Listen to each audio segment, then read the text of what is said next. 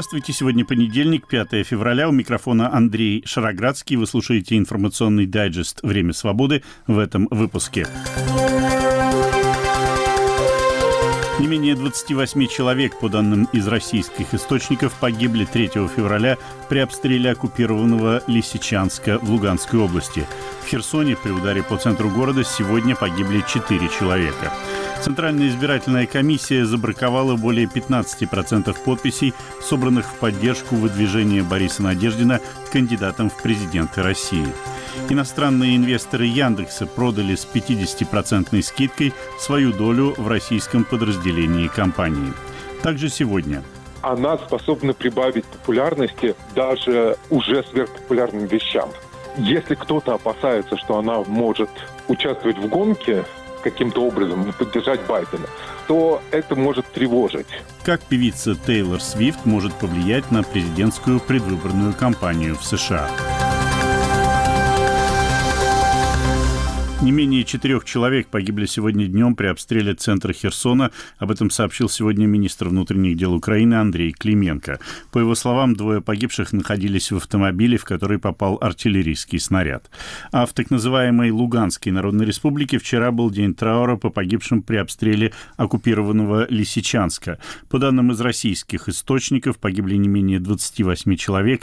Среди них беременная женщина и ее пятилетний ребенок. Не менее 10 человек ранены ранены. Местные власти заявляют, что удар ракетными снарядами западного производства был нанесен по пекарне. Вот что говорил один из пострадавших в интервью российским телеканалам. Начали окружать, и буквально я ничего не понял, минут секунды какие-то. Слышу крики, и меня ударило что-то в спину. Я поворачиваюсь, меня задавило плитами. И очень много там кричало «помогите», но мы все сами под плитами. Но благодаря ребятам МЧС, там военные были, комендатура, они все очень нам помогали, помогали мне там гратом вытягивать. Сработали они очень хорошо. Большое вам человеческое спасибо. Час-полтора мы вытянули. А потом меня на скорой, я отключился, меня вывезли, а дальше они стали остальных вытягивать. Источники в Лисичанске сообщили украинским средствам массовой информации о том, что в разрушенном ударом 3 февраля здании, кроме пекарни, располагался ресторан «Адриатик», где российские военные и местные чиновники проводили свои встречи.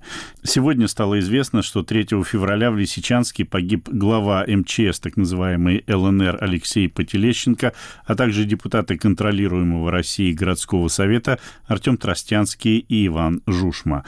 Украинская сторона обстреляла обстрел Лисичанска и данные о жертвах среди мирного населения не комментировала.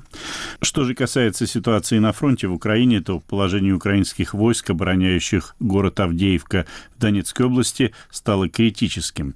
Российские подразделения находятся в сотнях метров от дороги, по которой идет снабжение частей ВСУ. Усугубляет ситуацию отсутствие достаточного количества боеприпасов. О снарядном голоде, который испытывает украинская армия, мы уже не раз рассказывали. Как считает украинский военный эксперт Иван Ступак, Авдеевку вряд ли удастся удержать, однако какого-то заметного стратегического преимущества после взятия города Россия не получит. Господин Залужный еще в декабре месяце говорил о том, что на горизонте планирования в 2-3 месяца, скорее всего, Авдеевку придется оставить. Даже не скорее всего, а придется. И вот мы видим продвижение российских войск. К сожалению, Российская Федерация смогла получить преимущество, где-то переиграть украинскую сторону и прорваться на отдельные направления. И вот сейчас до дороги, которая соединяет, которая логистику обеспечивает, остались сотни метров, может даже меньше, но под огневым контролем. Поэтому ситуация тяжелая, страшная. Скорее всего, всего, возможно, до конца месяца ну, Авдеевку придется оставить. Это уже, в принципе, понятно и даже новичку, человеку, который не разбирается в военном деле. Дальше будут на пути новые населенные пункты, новые села. Ну, давай так, я все время отталкиваюсь от населенного пункта Маринка. Сколько радости было у российской армии, когда они взяли, взяли это, руины этого населенного пункта, который, внимание, до войны, по официальным данным, там было 9 тысяч человек населения. 9 тысяч. А сколько было радости. То есть там остаются другие населенные пункты, э, линии укрепления постоянно копаются со стороны Украины, потому что мы осознаем, что, скорее всего, с боеприпасами со стран Запада, с поставками будет намного тяжелее, чем было в прошлом году, поэтому нужно готовиться к обороне. Еще раз, у российской стороны не открывается какого-то шоссе, какого-то хайвея, не знаю, на Киев, на Лиссабон. Дальше новые населенные пункты. Не открывается каких-то преимуществ или каких-то путей новых. Вот мы взяли Авдеевку, все, теперь нам открыта дорога, теперь мы можем колоннами техники ехать, не знаю, там на Харьков, на Киев, куда угодно. То есть нет, такого нет.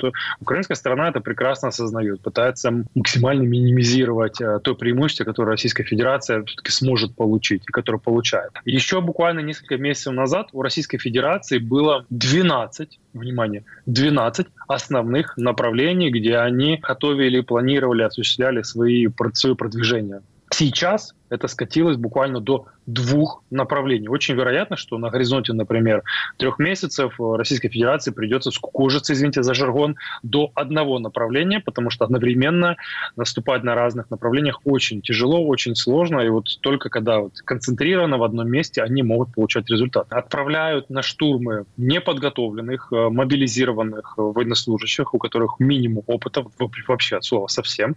Их задача максимально продвинуться, раскрыть украинские позиции, по этим позициям потом э, наносятся ударами авиации, артиллерии, и потом уже, когда первая часть пехоты погибает, вот эта вот неподготовленная, на ее место приходят подготовленные военнослужащие, у которых есть опыт, амуниция, экипировка, вооружены как следует. То есть это такой себе вот заградительный отряд, которым э, уничтожают передовые украинские позиции. Это то, что можем сказать. И по снарядам. Снаряды, к сожалению, это пока самое главное преимущество Российской Федерации, потому что с расстояния в 20-25 километров они имеют возможность обстреливать наши позиции. При этом Украина в очень редких случаях может дотянуться. И вот давайте так, цифры, которые приводил Wall Street Journal в своей оценке, и Российская Федерация ежедневно, внимание, ежедневно выстреливает по украинским позициям 10 тысяч снарядов. 10 тысяч. В то же время Украина только 2000. То есть пять раз разница, это только такие подсчеты, то есть, ну, это колоссально. Есть и в технике преимущества, у них много техники, есть авиация, у нас авиации нет. К сожалению, огромное количество российских истребителей, бомбардировщиков, которые сбрасывают вот эти вот кабы, э, управляемые авиабомбы э, на наши позиции, это 200, 300, 500 килограмм взрывчатки, которые просто камни на камне не оставляют вот того, куда они прилетают. Да, вот, например, в Крынках, Херсонская область, наш экипаж блуждающего патриота, патриота провел работу. И вот с декабря месяца, когда было уничтожено, по 5 единиц авиационной техники, наши военные говорят, дышится намного легче, вот российской авиации в небе нет. Зато она есть, к сожалению, Харьковское и вот Авдеевское направление. Мнение украинского военного эксперта Ивана Ступака, фрагмент его интервью телеканалу «Настоящее время». В минувшие выходные многие ждали официальных сообщений об отставке главкома ВСУ Валерия Залужного. Эту отставку предсказывали сразу несколько средств массовой информации, однако эта отставка так и не состоялась. Но президент Украины Владимир Зеленский в интервью итальянскому телеканалу «Раи Уна» все-таки дал понять, что собирается уволить Залужного, причем не его одного, а в числе целого ряда представителей нынешнего политического и военного руководства Украины. Отмечу также, что фамилию Залужного Зеленский при этом не упомянул. Это кадровый вопрос. Конечно, нужны перезагрузка и новый старт. Когда мы говорим об этом, я имею в виду замену целого ряда руководящих лиц государства, причем не только в военной сфере. Этот вопрос касается всей управленческой группы. Это кадрові внутрішні питання. Это был фрагмент интервью президента Украины Владимира Зеленского итальянскому телеканалу «Раи Уна». Вчера же советник по национальной безопасности президента США Джейк Салливан подчеркнул в интервью американскому телеканалу CBS, что США не вмешиваются в ситуацию с возможной отставкой Валерия Залужного. Принимать кадровые решения – суверенное право Украины и право президента Украины, сказал Джейк Салливан. В субботу, по разным данным, от 20 до 25 человек были задержаны во время акции жен мобилизованных российских военнослужащих в Александровском саду в Москве у стен Кремля. Акция была приурочена к 500-му дню со дня объявления так называемой частичной мобилизации в России. Подписчицы телеграм-канала «Путь домой», объединяющего жен мобилизованных, возлагали цветы к могиле неизвестного солдата. И вот что говорили участницы акции. Мы будем ходить, каждый в своем регионе, и мы будем э, привлекать к себе внимание, и мы будем добиваться того, чтобы на нас обратили внимание. И пора это уже сделать, потому что наши мужчины, они имеют право быть дома. Чем должно все закончиться? Миром. Миром. Миром. Специальная военная операция – это большая трагедия, которая произошла между двумя братскими народами. А вы это понимали, когда она только началась? Да. То есть на самого начала было понимание? Конечно. Практически у каждого россиянина а, на Украине есть а, родственники, близкие, дальние.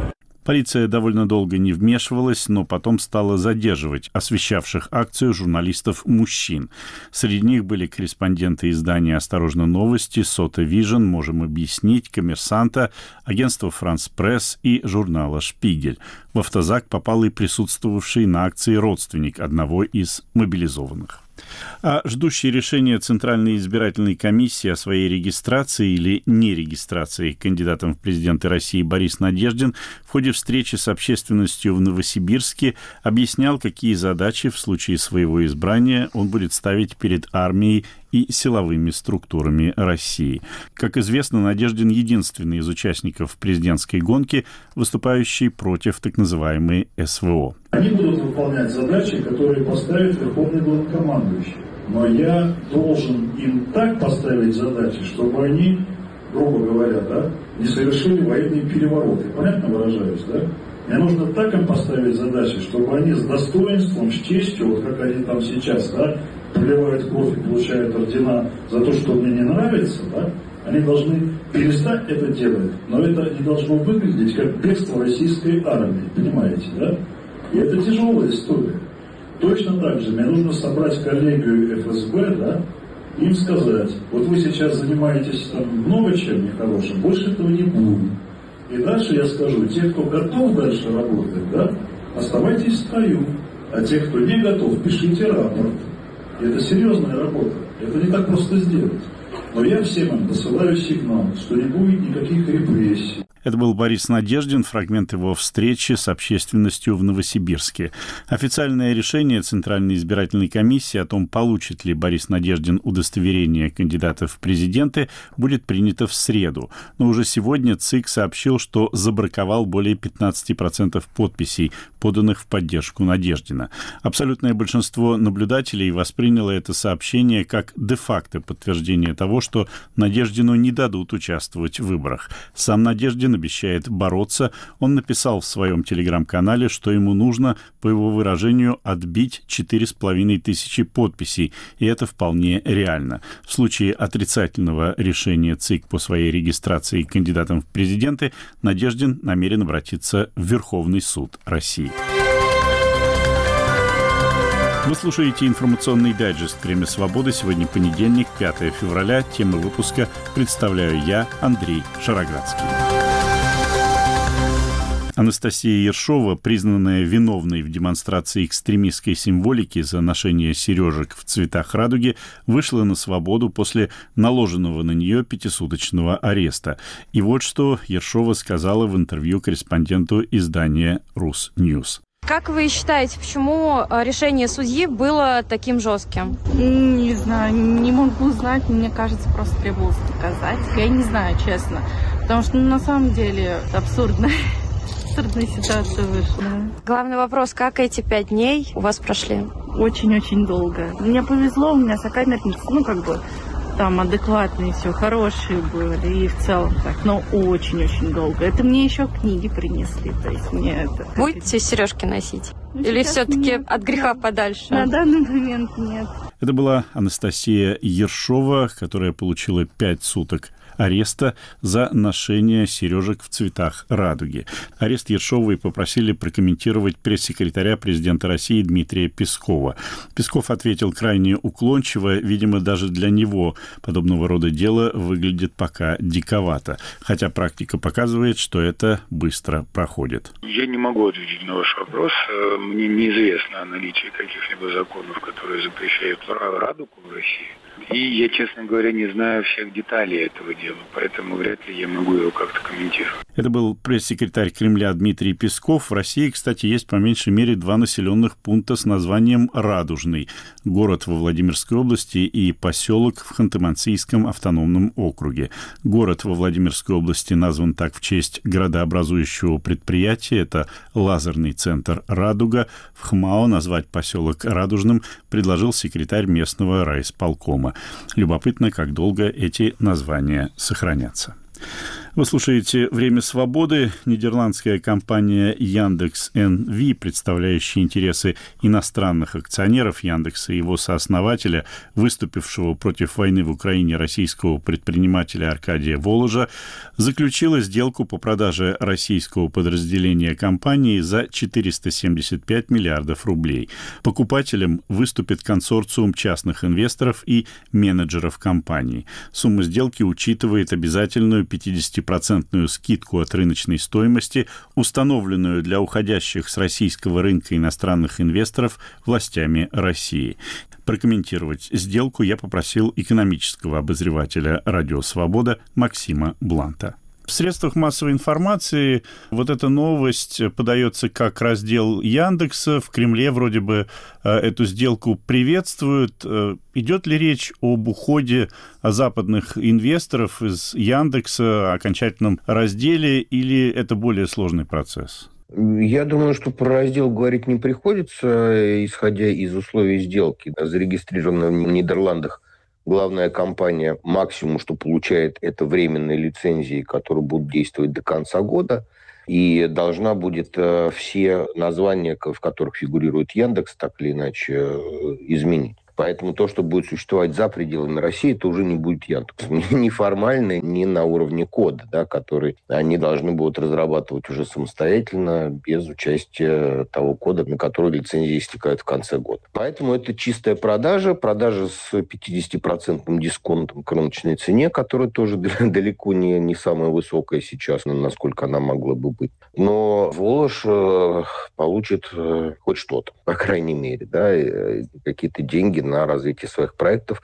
Э, с тем, как он будет вытаскивать эти деньги из России, тоже, конечно, не самая простая история, но проходили сообщения о том, что оплачено это будет в юане. Вот, то есть эти юани нужно будет еще как-то и перевести, и превратить в человеческие деньги. А, что касается консорциума инвесторов, которые это все покупают, то э, по большей части там промежуточные фигуры, даже по формальным признакам, да, венчурные фонды обычно они являются конечными инвесторами. Они доводят э, свою покупку до какого-то уровня, ждут, когда все устаканится, э, когда они смогут извлечь прибыль и продают стратегическому инвестору, уже который окончательно становится владельцем. Единственное, это структура Лукойла, ну, они, скорее всего, да, они будут э, развивать этот проект. Но в том, что этот проект на территории России которая остается, собственно, Яндексом, да, это становится чисто российская компания, зарегистрированная в Калининграде.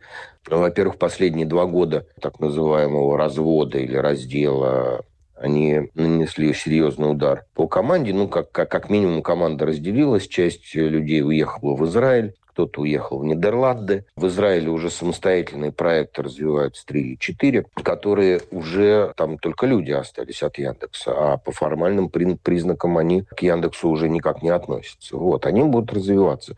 Но это будет не сопоставимое с э, нынешним или там с Яндексом пятилетней давности э, стартапы, да, скорее. Если э, Яндекс был состоявшейся технологической компанией, которая там женилась, разводилась с Сбербанком, с кем-то еще, то это будут, ну, такие, ну, стартапы, да, если сравнивать стартап э, с компанией, например, Amazon, да, ну, то, ну, это немножко разные весовые категории. В России, я думаю, что э, компания сконцентрируется на выполнении госзаказов, которых много, но это будет не лидер, который придумывает что-то новое, чего в мире еще не было. Это будет компания, которая будет копировать появляющиеся на Западе технологии. А поскольку в России тренд на импортозамещение в области программного обеспечения в том числе, то фронт работ большой, но это механическая и нудная, не приносящая славы работа, хотя и денежная. Безусловно, государство будет э, щедро это все финансировать. Ну, а Яндекс останется основным поисковиком в России? Я понимаю, что я задаю дилетантский вопрос, но вот, опять же, все время ставлю себя на позицию стороннего наблюдателя, вызывало, ну, ну, если не восхищение, то, по крайней мере, в общем, уважение тот факт, что э, Яндекс не был продан Гуглу, и вроде как туда обращались россияне, по крайней мере, до войны, в основном в поисках какой-то информации. А как сейчас это будет, на ваш взгляд? Ну, то же самое. Нет, это, это никуда, я думаю, не денется. И в качестве поисковой системы, конечно, ну, он будет. Но поисковые системы появились 25 лет назад, и это не то, чтобы что-то суперновое. Ну, будет, да, будет э, главной российской поисковой системой, какой он был э, уже долгие годы. Тут э, придумывать особо нечего. Да? Уже алгоритмы все известны, ну, можно там подправить, здесь подправить. В этом отношении ну, контекстную рекламу тут прикрутить, там открутить как-то вот это развивать, подключать там а, и обучать искусственный интеллект, который будет эту рекламу таргетировать лучше или хуже. Останется, безусловно, но тем более, что Google для россиян отключил ряд сервисов, в том числе возможность оплачивать через Google Pay, и э, совершенно не, не посягает на, на, территорию Яндекса, ну да, он останется, безусловно. Это никто не отнимет. Но это, опять же, нельзя назвать какой-то особо прорывной или новой технологией. Моим собеседником был экономический обозреватель «Свободы» Максим Блант. И последняя сегодня тема, культурно-политическая, ну или политика-культурная, как вам угодно.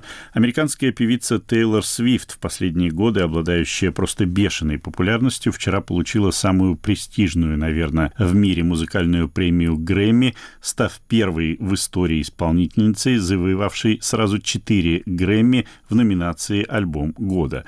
Но я не об этом. В последние дни в Америке идут разговоры о том, что Тейлор Свифт может оказать серьезное влияние на ход президентской предвыборной кампании в США. За разъяснениями я обратился к обозревателю «Радио Свобода», ведущему освещающего эту кампанию канала «Кокус» и «Праймери» в социальной сети X Валентину Барышникову. Тейлор Свифт не только бьет рекорды по призам, которые она получает за свои альбомы, музыкальные альбомы, но выясняется, что она может повлиять на ход предвыборной кампании в Соединенных Штатах. Каким образом? Это такое чуть преувеличение может казаться, и я не уверен в этом, что она может повлиять на ход предвыборной кампании, но это даже не важно. Важно то, что часть республиканской партии такая более радикальная и более такая ближе к ультраправым, она думает, что Тейлор Свифт может повлиять на результаты выборов. И это, собственно, и породило какой-то странный вокруг нее шум, сильно консервативная э, часть республиканской партии э, начала писать, что Тейлор Свифт должна петь и, значит, в политику не лезть. Я подозреваю, это связано с э, публикацией в «Нью-Йорк Таймс» о том, что компания Байдена пытается приблизиться к Тейлор и подтолкнуть ее к тому, чтобы она высказалась в поддержку кандидатуры Байдена. Она всегда считалась кумиром подростков, до 2018 года она ничего не высказывала вообще про политику, ничего не говорила. Потом осторожно начала говорить и начала поддерживать политику демократов. В 2020 году она высказалась в поддержку Байдена. Байден победил, но я не знаю, существуют ли научно обоснованные статистические выкладки, что поддержка звездами политиков как-то существенно влияет на результаты выборов. Я видел однажды исследование, что поддержка Опры Уинфри кандидатуры Барака Обама в праймерис у демократов помогла ему э, победить Клинтон. Но это праймерис демократы и Опры Уинфри – это такая специфическая вещь. Можно ли говорить то же самое про Тейлор Свифт, я не знаю. Но все-таки, видимо, республиканцы боятся, что она прямо или косвенно призовет своих поклонников голосовать за Байдена, и у Байдена тогда сильно увеличится электорат? Последний год Тейлор вышел на какие-то необыкновенные высоты. Исследования говорят, что, возможно, это связано с тем, что люди во время пандемии стосковались по живым концертам, как бы то ни было, ее вот последний тур, он забросил Тейлор на какую-то невероятную высоту. Считается, что она сама заработала миллиард вот этим. И считается, что она подняла экономику. И есть исследование, что можно заметить в экономической статистике эффект от ее пребывания в городе. То есть она приезжает с концертом, благосостояние города заметно растет. И таким образом она стала чем-то большим, чем просто поп-звезда.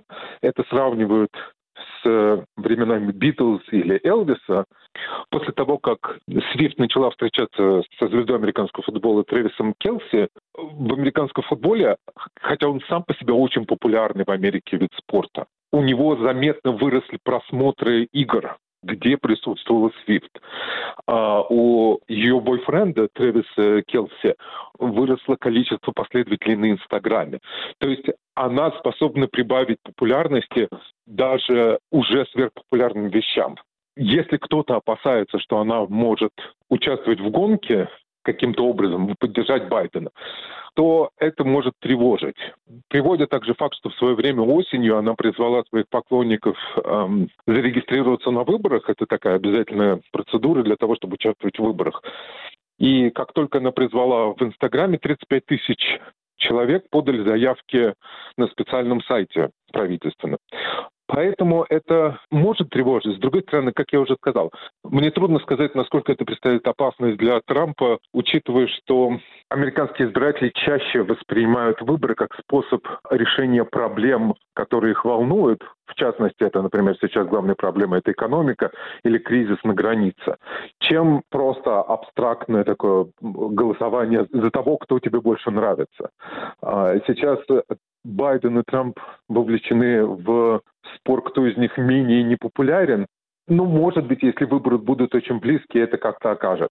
Консервативные республиканские комментаторы без сомнения боятся того, что Тейлор Свифт повлияет, и они даже при этом многие из них выдумывают какие-то конспирологические теории, что это чуть ли не специальная спецоперация Пентагона, которая специально клуб Челси выводится в Супербол, чтобы оказать максимальное влияние на молодежь. Насколько это реалистично, судить по большому счету избирателям и любым желающим, у меня нет ощущения, что это на самом деле какая-то достаточно серьезная вещь, и скорее это просто внезапный всплеск истерии, когда люди обеспокоены ситуацией в предвыборной кампании. Моим собеседником был обозреватель «Радио Свобода» Валентин Барышников. Вы слушали информационный дайджест «Время свободы». Его темы представил я, Андрей Шароградский, продюсер выпуска Андрей Амочкин. Наш подкаст можно слушать на сайте «Радио Свобода». К вашим услугам популярные приложения подкастов и наша платформа на базе хостинга YouTube «Радио Свобода Лайв». Подписывайтесь на нее и на телеграм-канал «Время свободы». Ну а у меня на сегодня все. До свидания.